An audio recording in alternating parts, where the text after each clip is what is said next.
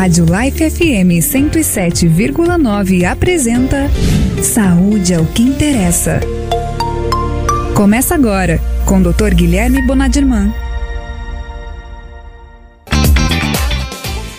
Boa noite, galera da Rádio Life FM que está assistindo a gente pelo YouTube, pelo Facebook ou pela rádio. Se você nunca ligou a Rádio Life FM 8 horas da noite na quarta-feira e tá perguntando o que, que esse cara de branco tá conversando comigo, eu sou o Dr. Guilherme Bonadirman. Eu apresento aqui toda quarta-feira, desde o ano passado, esse programa que a gente chama de Saúde é o que interessa, onde a gente traz temas relevantes sobre saúde. A gente conversa com médico, com enfermeiro, já veio é, candidato a governador aqui, já veio vereador, já veio secretário de saúde, já veio prefeito, já veio cidadãos, já veio pessoas, pacientes, já veio parente de paciente, sempre pra gente conversar sobre um tema relevante que é interesse para você. E se não for interesse para você, compartilhe aí com alguém que eu tenho certeza que vai ser interesse para outras pessoas também. Para quem já assistiu o evento esse ano, percebeu que toda semana, além dos meus convidados especialistas, vem uma galera aqui que fica do meu lado, sempre pessoas diferentes. Essa semana são pessoas diferentes, realmente, porque tem vezes que eu falo que são pessoas diferentes, são pessoas que vêm aqui toda semana, mas esses são novidade, esses são alunos novos aqui que nunca tinham vindo aqui na, na do curso de medicina e se apresenta aí pra galera saber quem são vocês. Boa noite, pessoal. Meu nome é Diego Jorge. Eu sou aluno de medicina da FAI do sexto termo. É, participo da Liga de Clínica Médica e Gastro e tô aqui participando hoje com vocês. Boa noite, gente. Eu sou Mariana. Eu sou estudante da FAI de medicina. Estou no quarto termo e eu sou da Liga de Urologia e Saúde do Homem.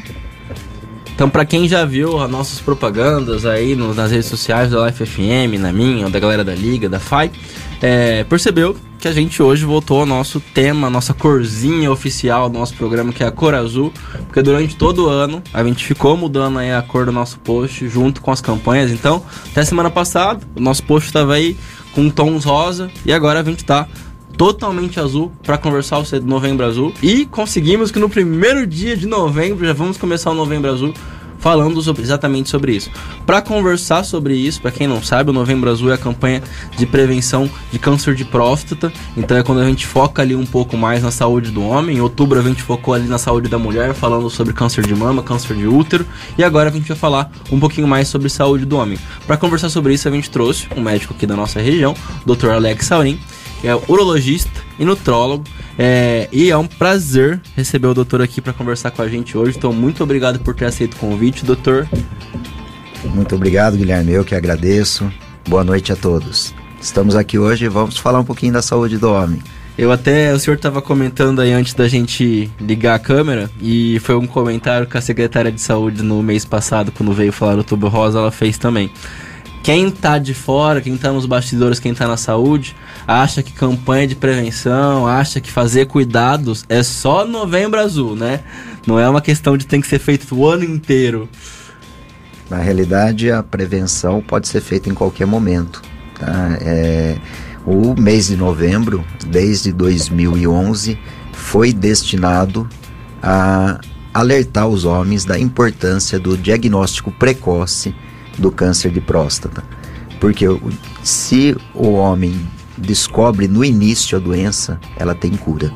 Então, a importância dessa campanha é chamar atenção para o homem se despertar e fazer o exame preventivo. E, por incrível que pareça, apenas um terço dos homens procuram espontaneamente o consultório do urologista. O restante das consultas que a gente tem são filhas ou filhos que marcam para os pais ou a esposa que agenda a consulta para o marido. Então ele vai meio que empurrado por alguém da família. Então, justamente, o Novembro Azul ele vem para chamar a atenção dessa importância do rastreamento e diagnóstico precoce do câncer de próstata. É, o mais difícil de cuidar da saúde do homem é o homem, né? Porque o homem tem resistência em procurar é, até quando são queixas até mais agudas, eu lembro quando eu trabalhava no Covid que era mais comum que o homem só chegava já quando tava ruim, porque a mulher tava levando ele, porque o homem é muito difícil procurar um médico até quando ele tá doente. Prevenção, então, nem se fala, né? Guilherme, e uma coisa importante, por exemplo, eu não sei se é devido às vezes a aquelas piadinhas que tem em roda de amigos, Sim. né? Às vezes é medo de se diagnosticar e descobrir a doença, né? medo do diagnóstico, eu tenho um câncer, às vezes o medo de fazer o exame de toque, isso afasta o homem do consultório médico. Esse preconceito é que acaba afastando o homem do consultório médico. E isso torna a, o câncer de próstata um sério problema de saúde pública, tá? Visto que um em cada seis homens vai apresentar câncer na próstata ao longo da sua vida. Em torno de 18% dos homens terão câncer de próstata. E o câncer de próstata é a segunda doença mais, é o segundo tipo de câncer mais comum. Ele só fica atrás por câncer de pele não melanoma, Uhum. tá? Mas é o segundo tipo de câncer no homem mais comum. Para você ter uma noção em termos de estatísticas, né? Nos Estados Unidos, a cada sete minutos, é, aqui no Brasil, né? Vamos falar do Brasil, eu ia falar os dados dos Estados Unidos, mas vamos falar aqui Isso. dos dados do Brasil. A cada sete minutos, um homem é diagnosticado com câncer Caraca. de próstata, tá? E a cada 40 minutos, nesse bate-papo nosso aqui, se durar mais de 40 minutos, um homem está morrendo devido ao câncer de próstata. E esse câncer pode ser prevenido desde que diagnosticado precocemente. Perfeito. Então, como seria esse, diagnóstico precoce, então, doutor? Pra gente desmistificar, tirar um pouquinho de dúvida. Quem, vamos começar do começo. Quem são as pessoas que têm indicação de fazer esse rastreio? Tá? Todos os homens após os 50 anos de idade têm indicação de se fazer o exame preventivo do câncer de próstata. Tá. Homens que têm fatores de risco devem iniciar aos 45 anos de idade. Quais seriam esses fatores de risco?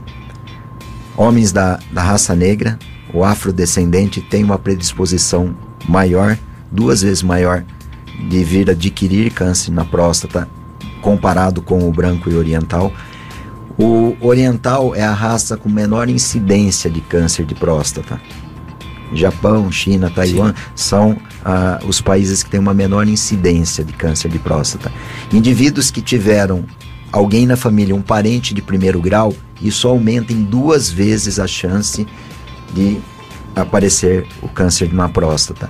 E se você tiver dois parentes de primeiro grau, um pai e um irmão, por exemplo, isso já aumenta a sua chance em seis vezes de apresentar câncer na próstata. Então, é, os fatores de risco muito importantes seriam a hereditariedade, Uhum. a herança genética, tá? E é, na questão também da raça, Tá. tá? Nós temos outros fatores de risco, tá? Que também podem levar ao aparecimento do, do câncer na próstata. A idade, quanto mais velho for o homem, maior é a chance de se aparecer um câncer na próstata, Uhum. Tá? É, existe também é, a dieta relacionada à gordura de origem animal. Quanto maior a ingesta de alimentos de gordura com gordura animal, aumenta, é um dos fatores de risco, aumenta a predisposição. E hipovitaminose D, baixa de vitamina D, é, também é um dos fatores de risco. A vitamina D ela tem um fator de proteção. Quando ela está num, num nível adequado, ela protege contra o câncer de próstata. Tá, eu tô, eu tô fazendo minhas contas aqui, cara. Tá chegando. É, não, porque ó, eu, eu, eu, eu, eu tenho a raça que é duas vezes mais. Eu tenho um avô que teve câncer de próstata. Ele não entra como primeiro grau ainda, essas Não, duas é vezes aí. grau, então bem. tem só na cor da pele. É, essas pessoas que têm chance a mais, tem que fazer com quantos anos? 45? Começar com 45 anos, Tá, Guilherme. tá. Então já vou anotar Tá. aí que eu tenho mais. Nessa lista. Eu tenho mais 17 anos aí, mas eu vou ficar atento com isso já. E é importante também, Guilherme, Ah. salientar que não adianta levar o homem lá, o vozinho, na cadeira de roda ou numa maca com 80, 82 anos para fazer um exame de rastreamento, um exame de prevenção. Esse exame de prevenção, é, a gente faz um rastreamento do câncer de próstata enquanto o paciente tem ainda uma expectativa de vida de pelo menos 10 anos Certo. tá? Então, por isso, normalmente a gente fixa em, de- dos 45 aos 80 anos de idade.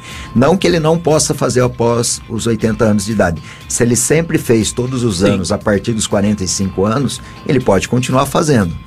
Porém, não adianta iniciar um rastreamento de câncer de próstata, uma prevenção aos 80 anos. Entendi, entendi. E é importante a gente é, salientar isso, porque sinceramente eu não, não, sabia sobre isso, mas faz muito sentido.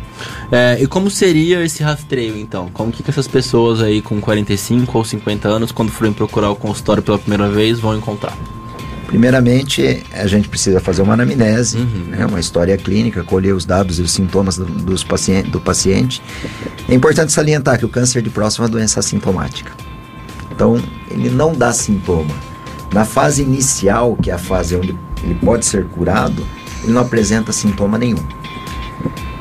Porém, a gente vai fazer uma anamnese nesse paciente, vai fazer o exame físico, aí inclui o exame é, digital do toque retal, que é um exame que é indolor, ele dura em torno de 10 segundos, tá? Nesse exame o urologista vai palpar a próstata, sentir a consistência dessa próstata, avaliar se tem presença de algum nódulo na próstata, ver se essa próstata é fixa ou é móvel. Então tem várias características e indícios que podem no exame de toque indicar que o indivíduo pode ter um câncer na próstata. Quais seriam esses, essas características? Uma próstata mais endurecida, uma próstata fixa, uma próstata com nódulo, são indícios que o paciente pode vir a ter câncer na próstata. Se tiver qualquer um desses três é, fatores, a chance de encontrar câncer de próstata numa biópsia é de, em torno de 50%. Certo. Tá? Aí outros exames que a gente faz para rastreamento é o exame do PSA, o antígeno prostático específico, que é uma proteína produzida pela próstata. Essa proteína ela tem a função de liquefazer o sêmen quando o homem ejacula. E quando se tem uma alteração no exame de toque e no exame de PSA, normalmente nós pedimos um exame de ressonância magnética multiparamétrica e dependendo do que vier nessa nesse exame de ressonância, aí sim a gente vai solicitar um ultrassom transretal com biópsia de próstata. Normalmente esse exame deve ser feito com anestesia, porque esse exame é um exame dolorido, tá? E fazendo com anestesia não, não tem a questão da dor. E é o diagnóstico de, do câncer de próstata é histológico, então ele é confirmado através da biópsia. Tá? Importante salientar que a, os homens às vezes deixam de fazer o exame de toque, mas 20% dos exames são diagnosticados somente no toque. E outro dado, se você fizer só somente o exame de sangue, eu perguntar isso agora. Em torno de 25% dos exames de sangue estão subestimados. Tá? Então você acha que talvez o exame esteja normal e ele está subestimado, ele poderia estar tá com valor no, na realidade ele estaria no valor mais alto, Entendi. mas ele está com valor mais baixo. Então aí você tem aí um, um falso negativo. Uhum. Ou melhor né? é fazer os dois, então, né? O é ideal o toque e o PSA. E o PSA, o toque e o PSA. Tendo alteração em qualquer um dos dois, ressonância, alteração na ressonância biópsia. Beleza. Então o senhor já, já adiantou aí pra gente que a importância de fazer esse rastreio é justamente porque esse câncer é um câncer que não dá sintomas é, no começo né? Ele demora para aparecer os sintomas, ele vai ter um sintoma alguma hora, doutor? Sim, numa fase intermediária, o sintoma do câncer de próstata é exatamente igual ao da hiperplasia prostática certo, benigna. Certo.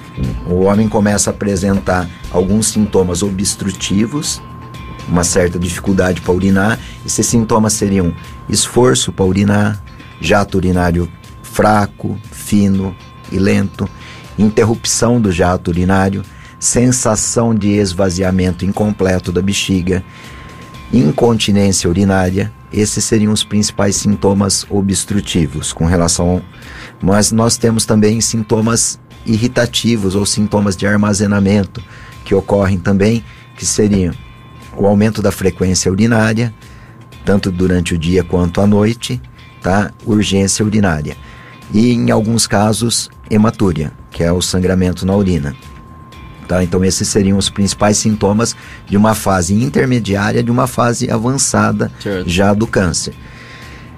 Porém, quando o homem começa a apresentar sintoma, é, aproximadamente 90% dos homens que recebem esse diagnóstico na, em virtude dos sintomas que ele está apresentando, esse câncer já está numa fase avançada. 90% já Nossa. está numa fase avançada. Tem alguma tá? estimativa, doutor, de quanto tempo aí é, esse câncer demora para começar a sentir esses sintomas que o senhor citou? Existe algum dado sobre isso que o senhor N saiba? Não tem nenhum dado, tá, Guilherme, mas específico. É questão de anos. É, questão de anos. Porém, o, a importância é a gente salientar o diagnóstico precoce, Sim. ele cura 90% dos pacientes. Sim.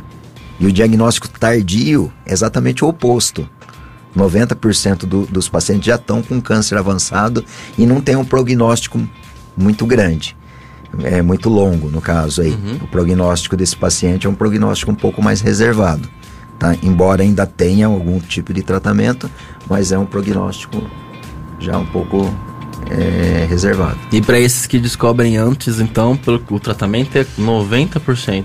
90% de chance de cura. Se diagnosticado no início, a gente tem uma possibilidade de cura de 90% com cirurgia ou com radioterapia. Se diagnosticado numa fase um pouco inter, intermediária, nós podemos fazer radioterapia e hormonioterapia, social hormonioterapia. E numa fase mais avançada, onde já tem metástase óssea, às vezes a gente inicia com hormonioterapia, com bloqueio hormonal, quando começa a ter resistência à hormonioterapia, ou, ou ela não faz mais efeito, aí inicia-se a quimioterapia.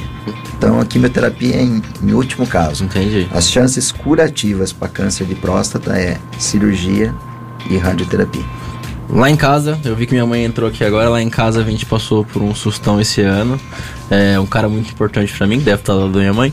É, esse ele sempre faz esse rastreio, todo ano ele faz o rastreio. Esse ano pra gente foi um susto, que ele veio com o PSA aí elevado, fez a ressonância.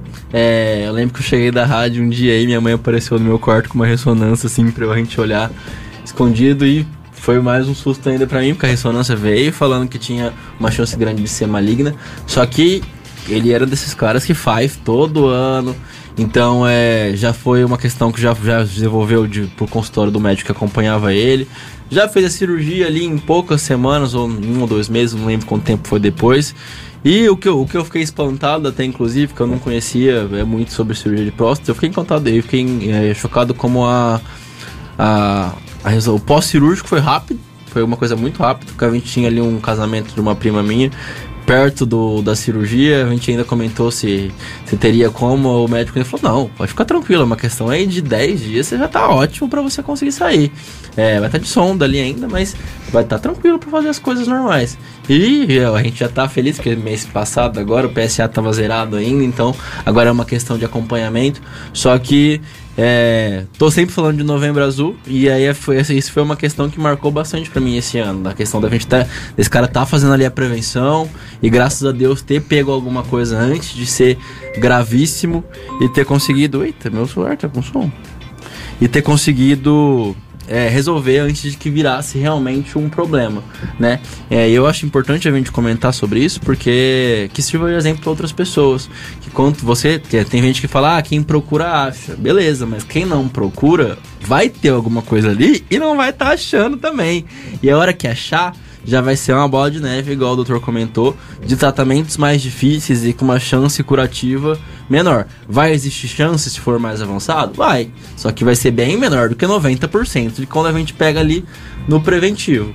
Então é, é um tema muito importante para a gente conversar, até porque o doutor já evidenciou quanto é, é comum esse tipo de câncer, segundo câncer mais comum é, na população masculina. Até algumas pessoas perguntam assim: por que vocês não fazem é, o outubro de, sei lá, o setembro do câncer de pulmão, não sei o que do câncer de pâncreas, que são cânceres conhecidamente muito mais malignos, digamos assim, só que eles têm uma prevalência menor, eles, têm, eles são menos comuns. Eles são, tem bastante aí na sociedade, mas comparado com câncer de próstata no homem, comparado com câncer de mama e de colo de útero na mulher, eles têm um número, uma porcentagem muito mais baixa é, e são muito mais fáceis de fazer, um, um rastreio também, não dá pra gente fazer tomografia em todo mundo para ver como tá o pulmão da pessoa. Então, é, é muito importante a gente conversar sobre isso e que não fique só na conversa. Que você que tá aí assistindo a gente pelo YouTube, pelo Facebook, ouvindo pela rádio, procura aí o posto de saúde, procura a rede do câncer, procura seu médico particular, Dr. Alex aqui também, é, para você fazer esse rastreio, para se tiver alguma coisa, você tratar o mais rápido possível antes que vire um problema. E aí, doutor, a gente estava conversando aqui antes de começar também, que a gente conversa bastante sobre o, o câncer de próstata, é, principalmente no novembro azul, só que assuntos sobre a saúde masculina no geral são muito poucos comentados. Então eu achei que interessante aproveitar que a gente está aqui com um urologista que acaba sendo, apesar de urologista não ser especificamente só para pro, pro homem, né? Acaba sendo muito mais voltado pro homem, porque a mulher procura bastante o ginecologista. E eu acho interessante a gente acabar falando um pouco mais também sobre o resto da saúde do homem. Então a gente já falou um pouquinho aí do câncer de próstata, da prevenção, é, como que é o tratamento, como que é a sintomatologia. Existe câncer de pênis, doutor? Sim, existe sim, Guilherme. O câncer de pênis é um câncer é, não tão comum igual o câncer de próstata, porém é um câncer que ele está muito associado a, a má higiene ou condições de fimose, onde o paciente não consegue expor o prepúcio e não consegue fazer uma higiene da glande. O câncer de pênis, ele simplesmente você previne ele com água e sabão. Água e sabonete, lavando bem, uma boa higiene, você não vai ter câncer de pênis. Agora, o paciente que não consegue fazer uma higiene adequada da glande, normalmente é onde aumenta a chance e a predisposição do desenvolvimento de um câncer no pênis. Mas aí a frequência desse, desse câncer é menor do que a de próstata. Bem menor, menor bem menor do que a de próstata. Tá bom, gente, pelo menos tem uma porcentagem boa que está aí usando água e sabão, mas a gente precisa que seja mais comum e é um câncer que parece até besteira, na verdade, né? Porque os outros são, são coisas de alimentação, são coisas de cigarros. Esse é higiene. Esse é higiene. Higiene. E quem não tem higiene corre o risco de perder um pedaço do pênis. Sim, sim. Tá? E é. o homem se preocupa muito com isso. Então talvez ouvir isso seja uma coisa que seja um alerta para várias pessoas. A gente conversou aqui na semana, no mês passado com a secretária de saúde, a Fran, que está aqui no Facebook. E a gente conversou um pouquinho sobre a vacina do HPV também, que é muito importante principalmente para a prevenção do, do câncer de colo de, de útero. Só que também existe ali uma porcentagem de câncer de colo de pênis que é causado também pelo HPV. Então, é, meninos adolescentes aí na faixa etária dos 9 aos 12 ou 13 anos, agora não estou lembrando de cabeça, procurem aí também um posto de saúde para vocês tomarem essa vacina do HPV, que é uma prevenção para vocês, não é só para as meninas, mas para vocês também sobre o câncer de, de pênis e câncer de anos. Então, é, são cânceres de áreas ali que a gente considera como tabu, né? Mas também tem uma importância muito grande fisiológica e pro prazer. Então é muito importante vocês tomarem essa vacina, porque é uma vacina que previne um câncer. Então quando perguntam para mim, existe vacina que previne câncer? Eu falo, existe. Existe essa daqui do HPV, existe da hepatite também que previne câncer de fígado, mas essa da HPV é uma ligação muito direta. Hoje também, doutor, a gente estava na Santa Casa com os alunos, acho que não, não era sua turma não. E a, eles estavam conversando com, com um paciente que ele tinha um problema de coração, mas a grande angústia dele, na verdade, ele tem 80 anos, é a impotência. Era a impotência que ele sentia. A mulher dele estava muito angustiada com isso também, puxou ali os alunos para perguntarem um pouquinho sobre isso. Eu acho que talvez, na, não sei, posso estar errado, mas no consultório de urologia deve ser uma queixa muito comum de aparecer para vocês também, né? Depois da hiperplasia prostática benigna, a disfunção erétil é a segunda maior causa de agendamento de consultas no consultório urológico. Imaginei. Tá? Pelos homens. Na aproximadamente metade dos homens começam a ter algum problema de ereção por volta dos 50 anos de idade. E Qual... isso daí aumenta com a idade. Sim. E tem alguma causa mais frequente para isso, doutor? As principais causas que levam ao homem ter uma disfunção erétil, eu acho que o termo impotência é um termo muito pejorativo, okay. né? Você não está deixando o homem impotente, ele consegue fazer várias outras Sim. coisas, então nós vamos utilizar o termo disfunção erétil. É, a principal causa de problemas de ereção e disfunção erétil é o diabetes. Diabetes? A segunda causa é hipertensão arterial. São duas doenças crônicas muito comuns Sim. na população. Terceira causa relacionada seria a diminuição dos níveis hormonais de testosterona. A testosterona ela vai tendo uma queda lenta e gradativa a partir dos 30, 35 anos de idade, ela já se começa a ter uma queda lenta e gradativa dessa testosterona, até culminar com a andropausa, que é semelhante à menopausa na mulher, tá? Que é essa diminuição dos níveis de testosterona no organismo produzido pelo testículo. E aí, quando os níveis de testosterona estão baixos, costuma afetar bastante a questão da, da ereção. Existem outras causas, alguns hábitos de vida, como o tabagismo, o etilismo. Algumas medicações também levam ao, a quadros de disfunção erétil. Algumas doenças neurológicas, é, traumas, hack medular, tá? São situações que levam o paciente a desenvolver câncer, a desenvolver a disfunção erétil. No caso da diabetes e da pressão, seria uma questão de tratar a doença? Nossa, minha voz vai embora. Isso, seria tratar a doença, tá? Os níveis é, altos de glicemia, de, isso daí favorece a glicação de várias estruturas no, no, nosso organismo, de várias proteínas, várias estruturas, tá? E vai ocorrendo microlesões vasculares.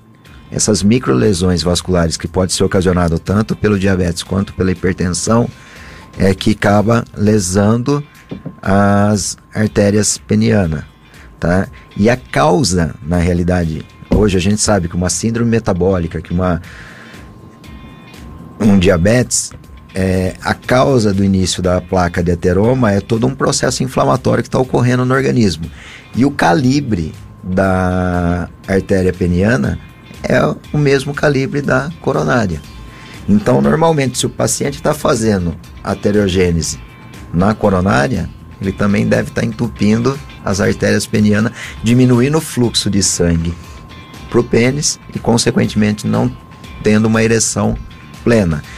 Ah, os problemas de ereção eles podem ser desde dificuldade para iniciar a ereção, como dificuldade para manter a ereção. Às vezes o paciente ele consegue iniciar uma ereção, porém ele não consegue terminar, ele não consegue manter a ereção durante todo o intercurso sexual.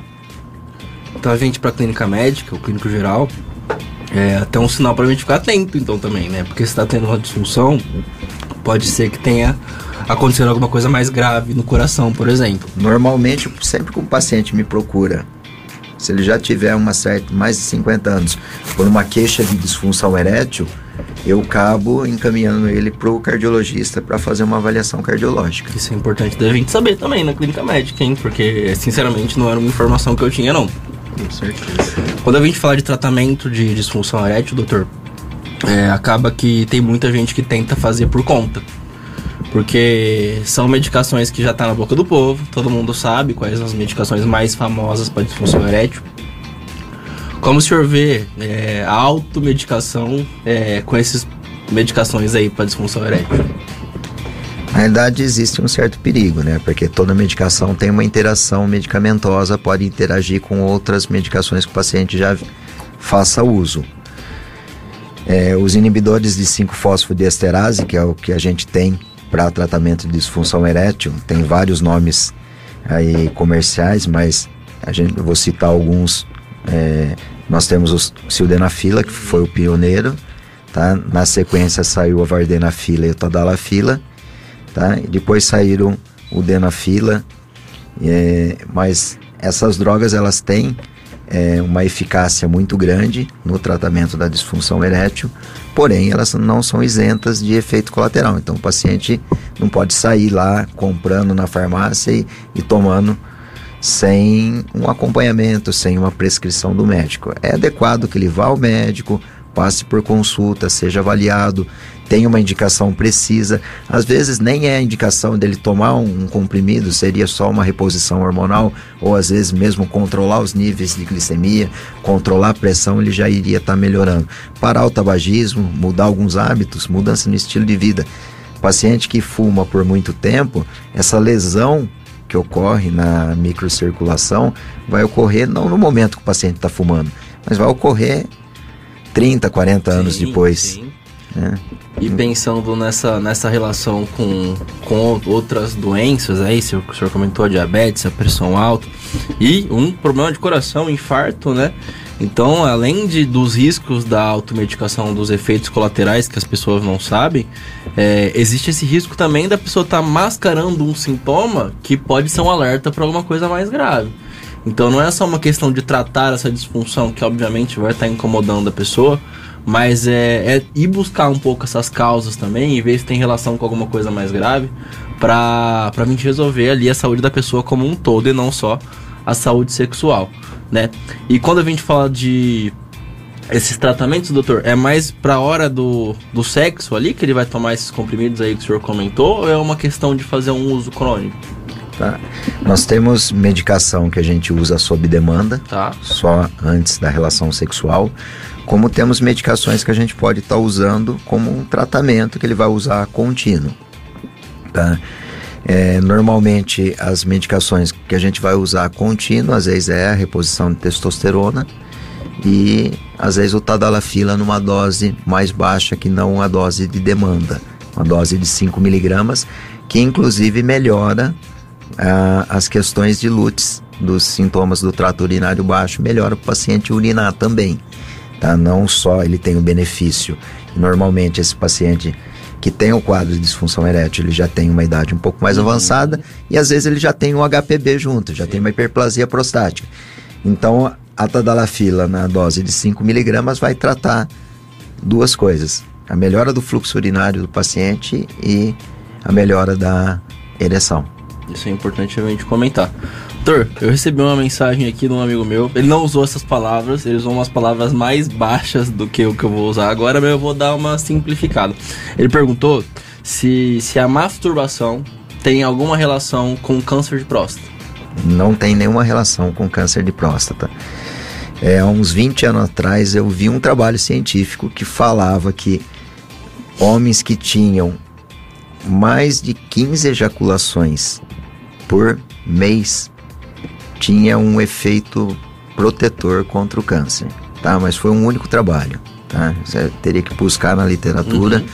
É, e na época foi até num, num congresso de urologia, né? Falando de, do, de o que fazer para prevenir o câncer, né?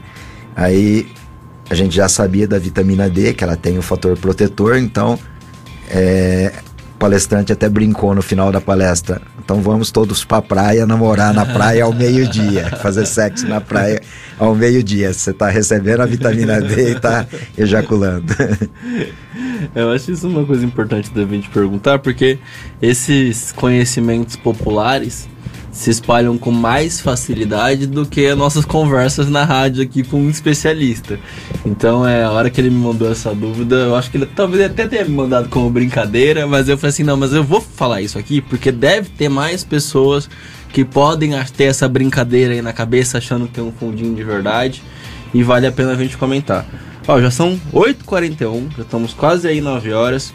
É, a gente conversa, tá conversando aqui com o Dr. Alex, a gente está com os alunos da FAI, conversando sobre o Novembro Azul e saúde do homem. A gente conversou bastante com o Dr. Alex, urologista.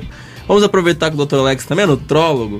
É, e eu acho importante, doutor, a gente pensar na saúde do homem como um todo, assim como a gente pensa na saúde de todo mundo como um todo, pensando um pouquinho aí mais na nutrologia do que na urologia, quais seriam as dicas que o senhor podia dar para o homem ter uma vida é, saudável? Bom, primeiramente, Guilherme, é, para se ter uma vida mais saudável depende muito do, do alimento que você come. Certo. tá? É, não só também do alimento, mas depende de uma boa mastigação, de uma boa digestão. E para você ter uma boa absorção desse nutriente que você está ingerindo, você tem que estar também com o seu intestino funcionante Sim.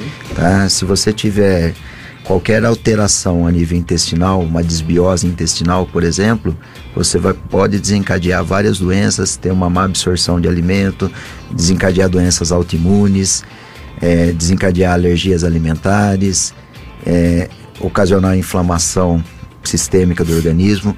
Enfim, é muito importante que a gente tenha uma dieta, uma dieta saudável. O que, que a gente. O que seria uma dieta saudável?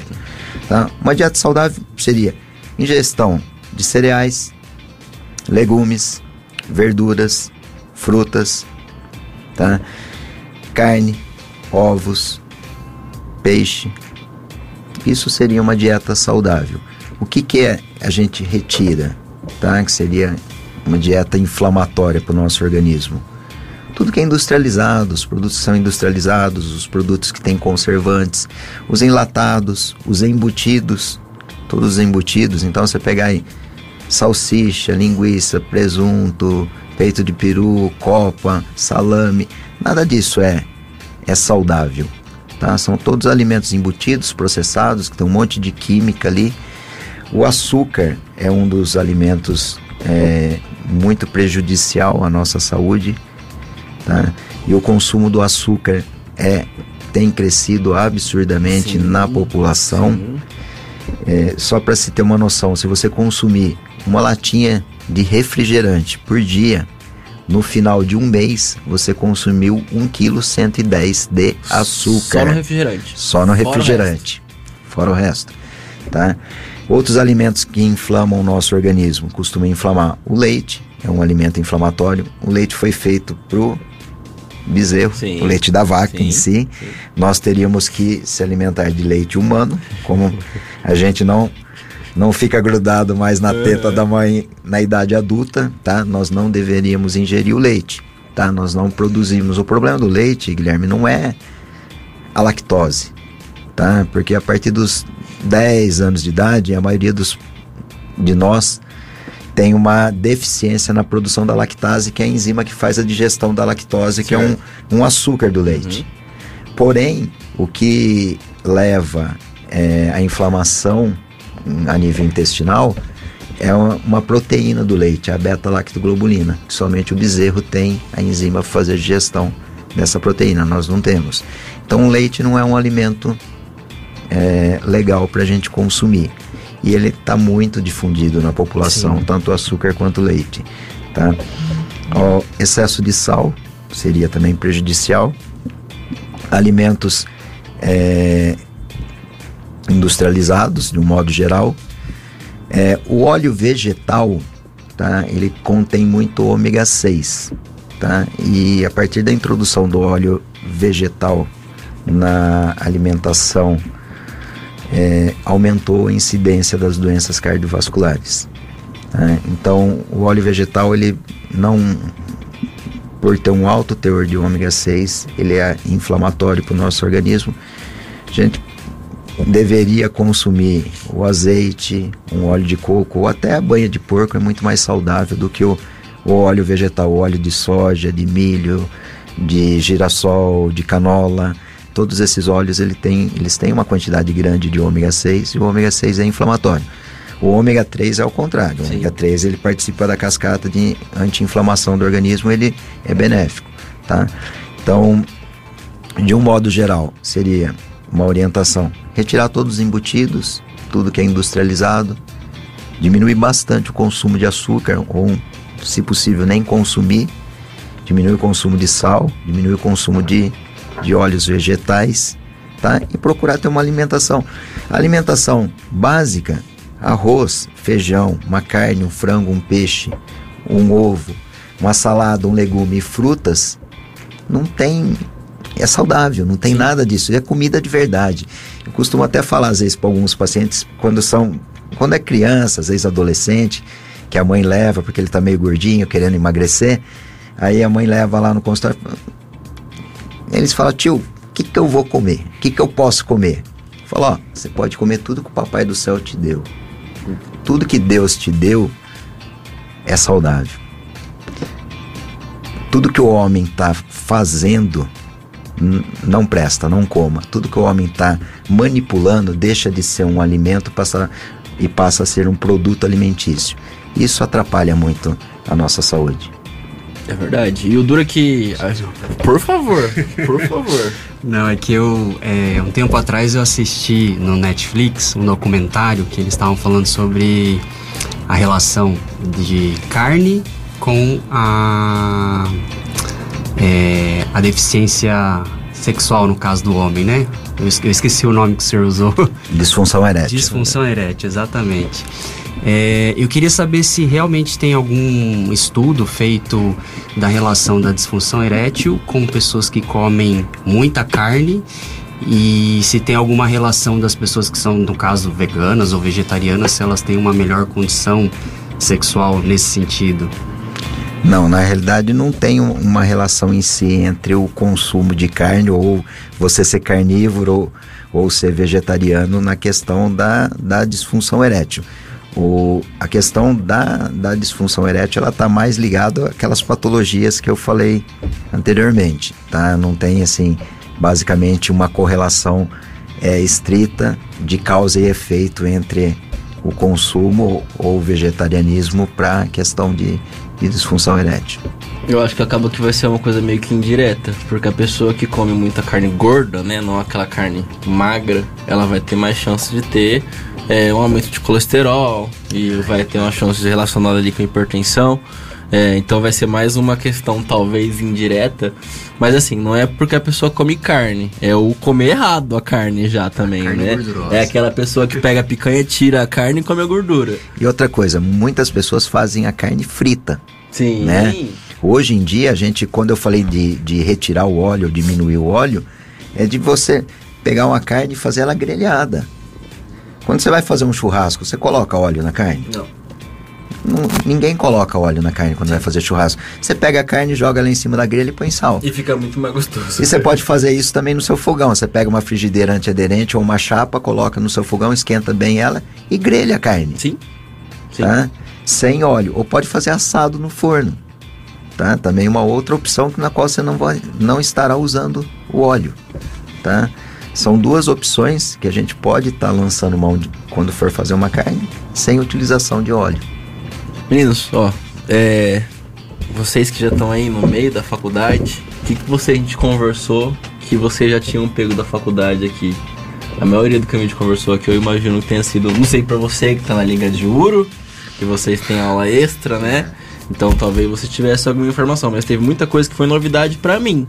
Então eu imagino que para vocês deve ter sido muita coisa também. E pra galera que tá em casa, que não, tá, não faz medicina, não é médico como eu, então eu imagino deve ter muita informação que o Dr. Alex soltou aqui. Até a Fer tá mexendo a cabeça ali. É, que tenha sido novidade. A gente conversou, a gente chamou ele para vir conversar sobre o Novembro Azul. Eu sei que você, com a rede do câncer, vai estar tá fazendo um projeto aí durante. Que dia que é, senhor? Foi sábado? No sábado, né? agora, dia 4. Tá. 4 de novembro. Como que vai funcionar? Nós estaremos na rede de combate ao câncer a partir das 7 horas da manhã, com alguns alunos da FAI, pessoal da Liga e mais alguns alunos do, do oitavo termo da, de medicina. Tá? Nesse dia vai ser realizado o rastreamento do, do câncer de próstata e nós vamos fazer uma anamnese que vai ser feita pelos alunos, tá? Vai ser coletado o exame de sangue de PSA. Esses exames são totalmente gratuitos. O paciente não vai precisar pagar pelos exames, tá? Serão feitos todos pela FAI. E posteriormente ele vai passar comigo para realizar o exame de toque. E aí depois é, ele vai para casa e depois de pronto o, o resultado do, dos exames, a gente entrará em contato com o paciente. Mas está aberto a todos os homens adamantinense, é um convite que eu faço a todos os homens para vocês estarem indo, quem tem de 45 até 80 anos de idade, procurando a rede de combate ao câncer no sábado para fazer o exame de prevenção. É, seria importante quem tem interesse em fazer essa prevenção, às vezes dá um, procura aí no, no Google o telefone da rede, certo. dá uma ligadinha lá para deixar o nome já reservado, porque pode ter uma procura Sim, muito grande e aí, dependendo da quantidade de, de pessoas, pode ser limitado. Então, quem tiver interesse, quem quiser estar tá fazendo essa prevenção, tá? Pode estar tá entrando em contato com a rede de combate ao câncer e estar tá agendando para o sábado o exame de prevenção. Legal. Esse trabalho do senhor com a rede do câncer é só em novembro? Não, não, não, Guilherme. Eu sou voluntário da rede de combate ao câncer desde que eu cheguei aqui em Adamantina. Cheguei aqui em 2005 e na época eu conheci a presidente da rede de combate ao câncer, que era a Carolina Galdino.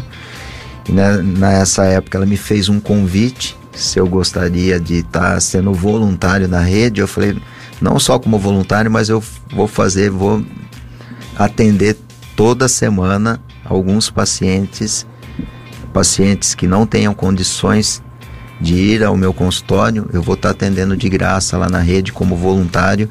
E eu faço esse trabalho voluntário desde 2005, quando eu cheguei aqui em Adamantina. Nós tivemos um pequeno gap aí, paramos um, um, um tempinho na época da pandemia, Sim, mas hoje parou, né? já, já regularizou, tá tudo normal. Nós voltamos a.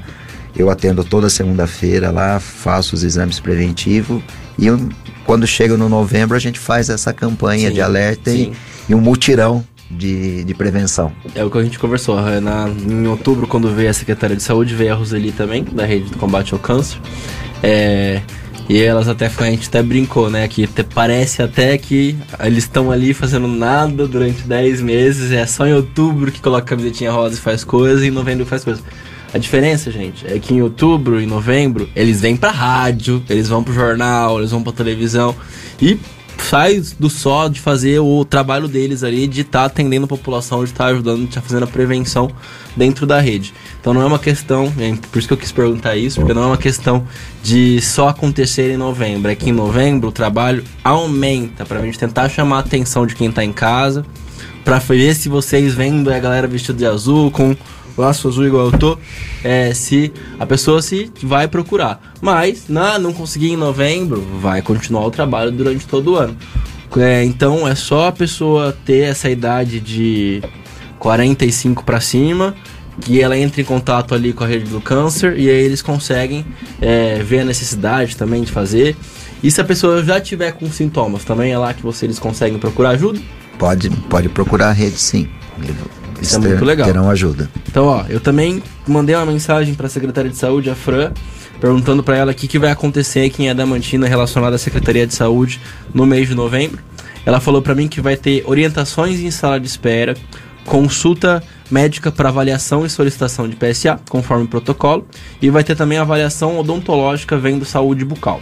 Então ela falou para mim que o dia 8 de novembro vai estar tá tendo isso na Vila Sicma e na Secap. No dia 13 de novembro vai estar tá tendo na UBS Jardim de Adamantina. 14 de novembro no Dorigo. 16 de novembro na Vila Jardim. Dia 21 no Jardim Brasil e na 9 de julho. E dia 22 na UBS Mário Covas. Então, gente, quando a gente chega nessas campanhas de saúde pública, os órgãos de saúde paralisam para a gente dobrar o atendimento em relação a isso. E a gente está falando na rede do câncer, por exemplo, a gente está em novembro azul, vai estar tá aumentando o atendimento de câncer de próstata? Vai. Mas as mulheres que não conseguiram fazer aí o, o a, a, avaliação de mama, o colo de, o colo de útero, vão conseguir também passar por ali. Ele só vai estar, tá, não vai estar tá com horário aumentado igual tá para homem agora, o da mulher estava aumentado em outubro. Só que vai estar tá funcionando normalmente, tanto no posto de saúde quanto na rede do câncer. Então, para você que não conseguiu fazer ali, mulheres que não conseguiram fazer em outubro, ou homem que não conseguir fazer em novembro, a rede do câncer e o SUS, ele tá funcionando o ano inteiro. Então não é só nessas épocas que a gente faz esse atendimento. Esse atendimento é duplicado nessas épocas. Mas fora dessas épocas o atendimento vai acontecer ali também. Então não tem desculpa para não acontecer. Procurem atendimento, vão fazer prevenção, sejam como é, a história que eu contei que teve um final muito feliz pra gente e eu espero que todo mundo também possa ter isso. A questão é a pessoa se cuidar, não esperar tá ruim para procurar o médico. É procurar o médico frequentemente, é, não só depois dos 45, antes dos 45, e vendo sobre pressão já, e vendo sobre diabetes. Essa, esse check-up, a gente procurar o médico, procurar atendimento de saúde, não só quando tá doente, mas para evitar doenças e pegar doenças antes que elas se tornem graves, é uma coisa muito importante. Então esse trabalho do SUS, esse trabalho da rede do câncer, eu acho fantástico E eu acho muito importante a gente ficar divulgando aqui. Eu vi que o doutor já veio aqui essa semana, veio na segunda-feira falar com a Lúcia. Foi segunda que o senhor veio aqui nós falar com a Lúcia no Jardim do Jardim no Jornal do Meio Dia. Jardim do Meio Dia. Eu li tanto jardim aqui em OBS de Damantina. É, no Jornal do Meio Dia. É, e eu mandei mensagem. Depois que. Eu nem tinha visto, na verdade, eu mandei mensagem pra Lúcia, eu quero fazer novembro azul. A Lúcia falou assim, então eu fiz ontem. Eu falei, ah, Lúcia, mas eu quero fazer também. O meu é uma hora, o seu é meia hora, a gente vai falar mais do que você consegue falar. E esses temas são temas que é importante bater na tecla. Porque são temas que acabam sendo muito renegados. É, igual o doutor falou, tem um tabu muito grande relacionado à prevenção piadinha de bar. Eu lembro que ano passado eu fui fazer uma palestra no, na OAB de Quatá sobre saúde do homem, que era só os advogados homens que tinham sido convidados. E a piadinha foi uma questão ali que eles ficaram só uma questão da piadinha e tal.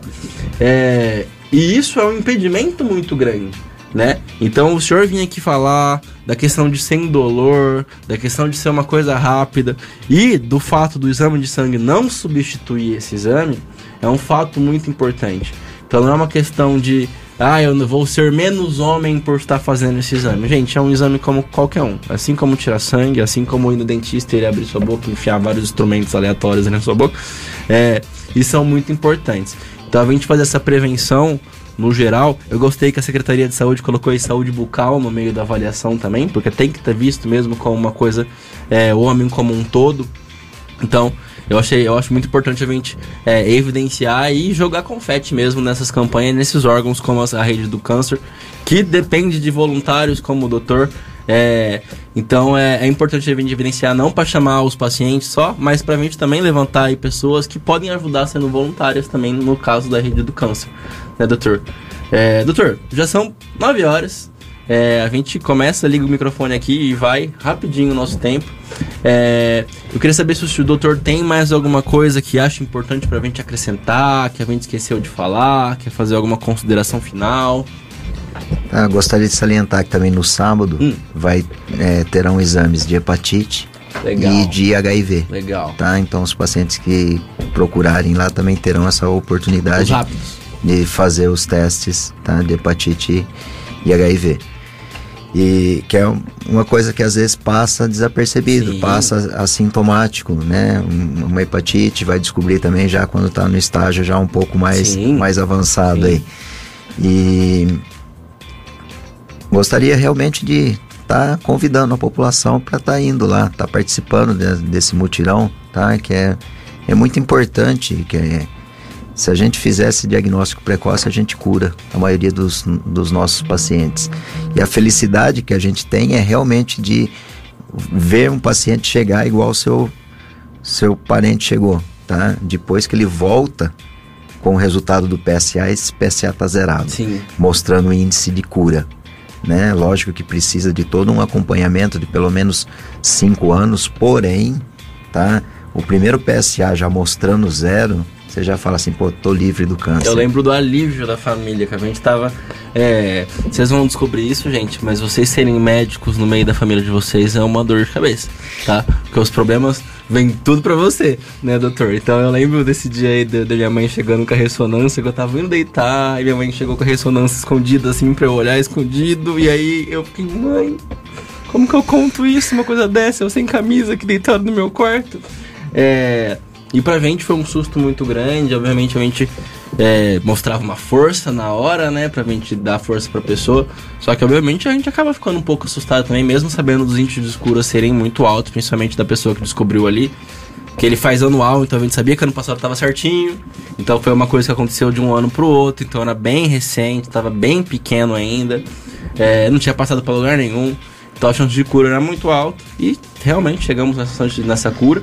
Mas é igual o doutor falou e eu até aumentei para ele. Que eu falei assim, ó, se você fez o, a, o teste de prevenção aí até agora, é, anual, agora você vai fazer anual também, mais ainda. Agora, acho que no começo ainda foi menor o, o tempo de fazer os exames, né? No, o tempo de acompanhamento no pós-operatório a gente faz num tempo mais curto. É, cada, de questão de meses. Cada, né? No primeiro ano eu costumo fazer a cada três meses. A partir do segundo ano, se tiver tudo ok, a gente faz de seis em seis meses depois.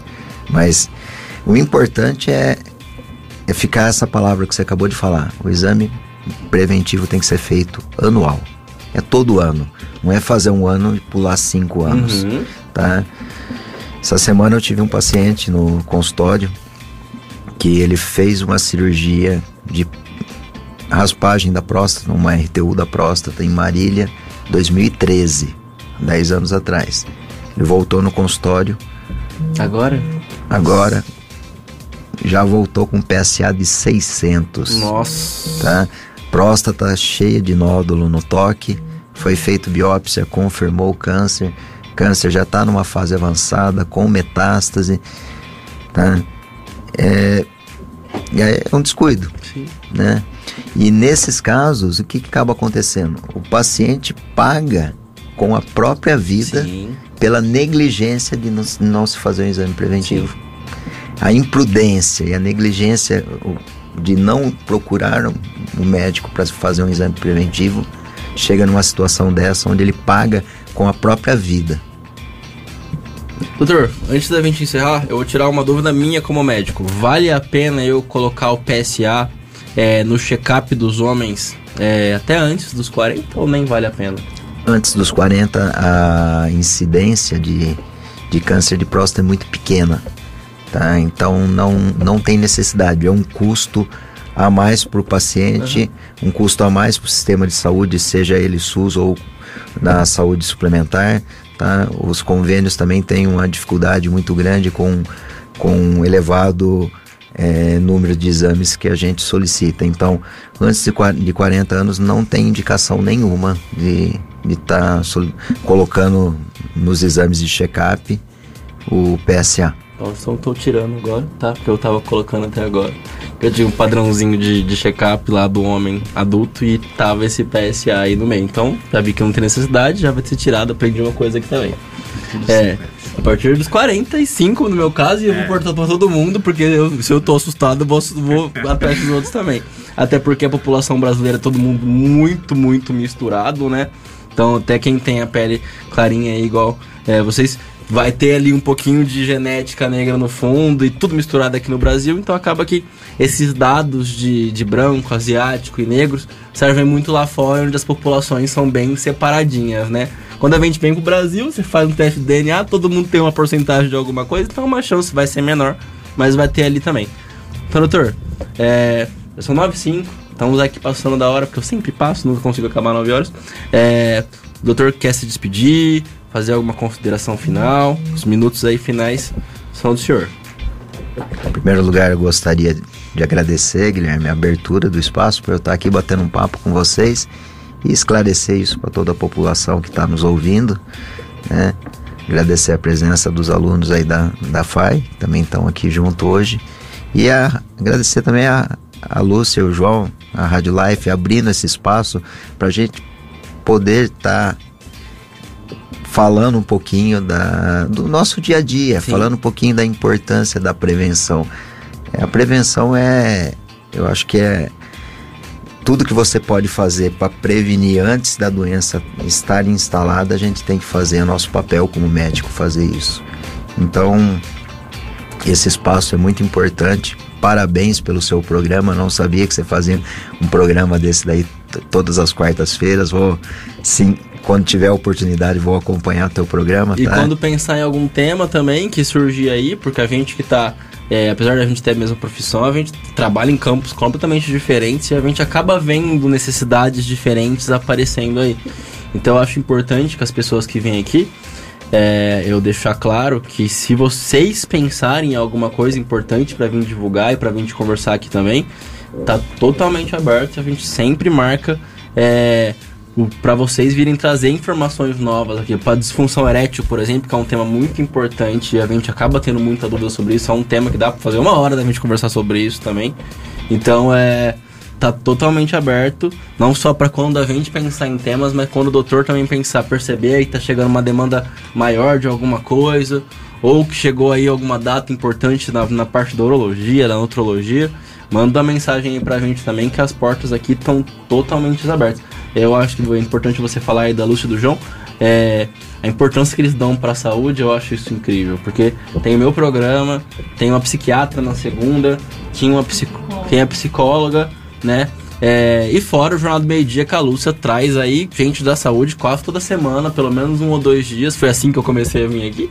É, então a importância que a Rádio Life FM dá para evidenciar não só profissionais de saúde, mas para trazer é, informações de qualidades com pessoas é, que são é, referência nesses assuntos, especialistas é, um, é uma coisa que é diferente dos outros lugares, né? Não só na questão de Adamantina, mas é difícil você ver isso fora também. Então é, a Rádio Life acaba sendo bem diferenciado por isso aí. É, meninos, querem adicionar alguma coisa? Se despeçam aí pra gente encerrar.